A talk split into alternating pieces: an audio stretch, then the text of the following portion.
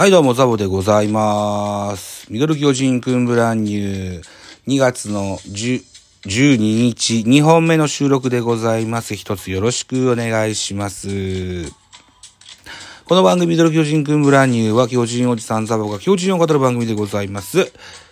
ラジオトークをキーステーションに各種ポッドキャストで配信しております。が、Spotify には配信してません。はい。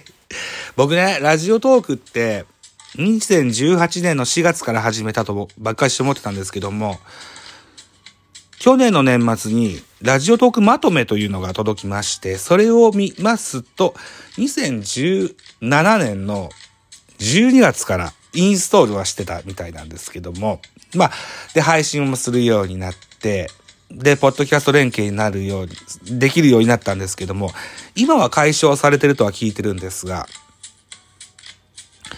えっと、Spotify に連携ができない時期があったんですよ。半年ぐらい。なぜか知らねえど、システム上の問題でしょうか。はい。それゆえ、Spotify には登録してないんですね。まあ、ラジオトークなんで、ラジオトークで聞いてもらえたらいいかというふうに思って、いいやいいやと思ってるところでございます。うん。てなところでございまして、今回も巨人の話はしないんですね。私、えっ、と、ポッドキャストの方で、新野球トーク、ベースボールカフェ、ベカフェというチャンネルやっております。で、2018年の12月には、ベースボールカフェキャン中制っていうのをやってたんですね。で、えっ、と、今が2024年だから、おおよそ6年ぐらいやってた、やってるんですけれども、まあ、いろんな NPB の各球団のファンの方を招いて、そのおしゃべりを聞かせてもらうというような番組なんですが、中日ドラゴンズの特集も何、幾度となくやったことがあるんですけども、中日ファンの方をお招きすると、えー皆さんおっしゃられるのが、中日ドラゴンズ球団のファンサービスがいまいちであると、気に入らないという方が 非常に多いんですね。な、なんかグッズの的なものなんですって、それはね。うん。ただ僕、これはいいファンサービスだなというふうなものがあって、それをご紹介したいと思います。えー、中日もう何年目なんだろう ?3 年目とか4年目とかなんじゃないのかな ?FC スペシャルゲームっていうのがあるんですよね。ファンサービスのことですかね。えー、これユニフォームの背ネームをね、ニックネームにするというような。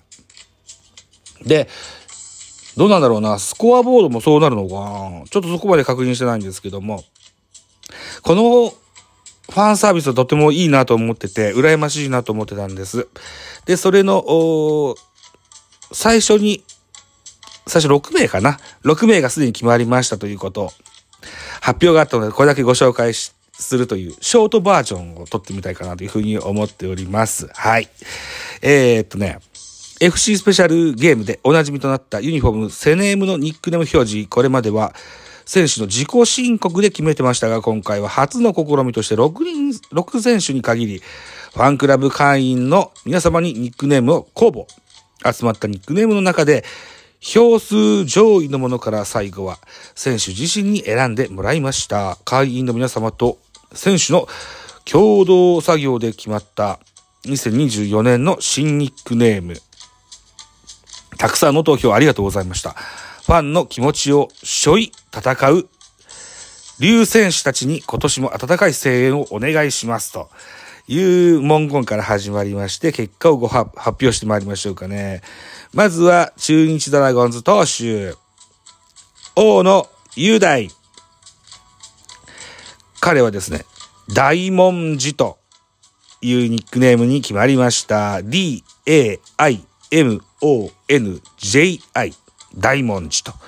大野の王からから来たんですかね。えー非常に勇ましい、そのような印象のあるニックネームだと思います。二人目行きましょう。二人目、宇佐美慎吾選手でございます。宇佐美選手はチャミというニックネームになりました。C-H-A-M-I チャミですね。うん。可愛らしいニックネームですね。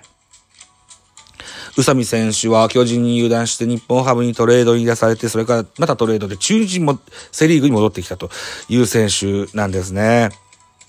えっ、と、昨年は、えー、悲しいお別れもあったそうではございますが、やっぱり彼の魅力は打棒ですね。うん。えー、キャッチャーにこだわらず、いろんな出れるポジションで出てもらって、その打棒を見せてくれるのが一番いいかなというふうに思っております。えー、チャミ選手の活躍にも期待したいかなというふうに思います。続きまして、ピッチャー。梅津広大。ニックネームは広大に決まりました。K-O-D-A-I ですね。広大でございますね。イケメンピッチャーですよね。うん。えっ、ー、と、入団時は東洋大サンバガラスなんて言われまして、ね。えっ、ー、と、この度、ホークスからライオンズに移籍となりました。海野選手、それから、横浜 DNA ベイスターズ、上茶谷選手と同じ学年で同じ大学だった選手なんですね。うん、東洋大出身、梅津投手。昨年はトミージョンから復活して、何や球速も上がったぞというような噂も聞いております。梅津選手のさらなる活躍を期待したいかなというふうに思います。続きまして、斎藤綱木投手。彼も確か、宇佐美と同時だったかな？それと違うタイミングだったかな？日本ハムからの移籍組でしたよね。ニックネームツナと申します。t-s-u-n-a ですね。うん。このようにですね、移籍組の選手にニックネームつくっていうのは非常に嬉しいですね。うん。どうしてもこう、生え抜きの選手だったりが、えー、可愛がられるプロ野球ファンの傾向になるんですけども、こう、移籍した選手もぜひ可愛がってほしいかなというふうに思っております。斉藤選手は、えー、ピッチャーでリリーバーがメインですかね。うん。楽しみな選手だと思います。斉藤選手もハムから中日に入ってバリバリやってたですもんね。うん。そして、覚覚醒の感のあるこの人、細川聖也選手、ニックネーム決まりました。聖也と申します。S-E-I-Y-A でございますね。うん。えー、おととしの第1回現役ドラフトで、ね、中日が獲得しまして、で、昨年、その才能を開花させたと言えると思います。はい。えー、中田翔が中日には入ってきますが、中田を押しのけてでも4番を打ってくれる選手はこの人じゃなかろうかと僕は思いますよ。はい。細川選手、細川選手、背番号も、え、55だったっけ ?0 から55になるんでしたよね。え、違うかな ?25 だったかな？あ、忘れちゃった。忘れちゃったけど、あの、チームの主軸として活躍してくれることと思います。他の、あの、ニックネーム候補としてはね、たかし、たかし？あ、細川隆か。とか、ホッソとか、細やんだとか、いろんなのがあったんですけども、聖夜となりました。最後にこの選手ご紹介でございます。うかい工場と呼ぶのかな？ちょっと難しい感じですね。うかい選手でございますよ。うかい選手は、うーやんと、ニックネームがつきました。